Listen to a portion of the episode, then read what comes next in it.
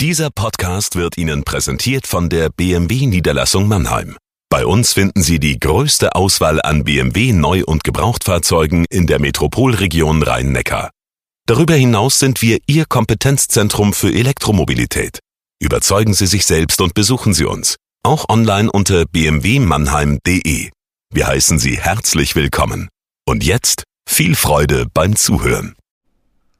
Jagoda Marinic hier mit dem Corona-Tagebuch in Kooperation mit dem Mannheimer Morgen. Heute sind wir beim Tagebucheintrag 15. Das heißt, wir haben eigentlich schon einen halben Monat Tagebuch. Und ich hatte eigentlich vor, eine Liebesode zu schreiben an die Dinge, die ich liebe, auf dem Weg zum Leben danach. Denn diese Woche, also sehr bald, wird entschieden, wie lange der Lockdown noch geht oder die Ausgangssperre, die es ja in Deutschland eigentlich ist. Ich wollte über Cafés schreiben, über Spaziergänge, Menschen und Trubel, bis mir klar wurde, dieses danach wird ja einfach nicht das danach, das ich meine. Also wir werden ja nicht rausgehen ohne Coronavirus, sondern es ist ein danach mit Coronavirus. Und über dieses Gefühl, das ich dann doch sehr, sehr schnell auch mit Wut spickt, habe ich den heutigen Tagebucheintrag geschrieben, denn so völlig wutlos geht das Ganze doch nicht an mir vorbei. Liebes Corona-Tagebuch, liebe Leserinnen und Leser, liebe Zuhörerinnen und Zuhörer. Alle sprechen vom danach. Ich hingegen muss noch verarbeiten, dass es kein richtiges danach geben wird. Es wird das Ende der Ausgangssperre geben, aber das danach, mein Leben, das ich lebte, ist das noch nicht. Es ist ein mit Corona danach. Wenn man von Phasen sprechen kann, so befinde ich mich noch in der Wutphase.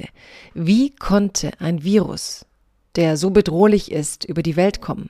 Ja, ich bin noch wütend. Wütend auf die WHO, auf alle, die nicht aufgepasst haben. Auf China, das zu lange vertuscht hat. Auf das Robert Koch Institut, das zu lange beschwichtigt hat.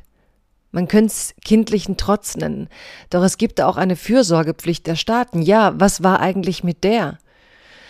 Wir werden wahrscheinlich noch 18 Monate mit diesem Virus leben müssen. Wer das nicht glaubt, kann sich das exzellent aufgearbeitete YouTube-Video von MyLab ansehen. Da wird es für wirklich jeden nachvollziehbar erklärt. Sicher. Man könnte das jetzt als Wohlstandswut über die Botschaft lesen, dass es vermutlich keinen Sommerurlaub geben wird. Wie so viele habe ich mich in einem Leben eingerichtet, in dem man auch auf den Sommer anderswohin lebt. Bei mir kommt hinzu, dass es anderswo große Teile meiner Familie leben. Es ist aber vor allem eine Wut über die Verunsicherung, die nun ins Leben einzieht. Der Virus ist eben kein Krieg. Er bahnte sich nicht an, er war plötzlich da und in der Lage, das Leben, wie ich es kannte, lahmzulegen. Es ist eine Wut über die Verletzbarkeit der Welt, und für die kann dieser Virus natürlich rein gar nichts.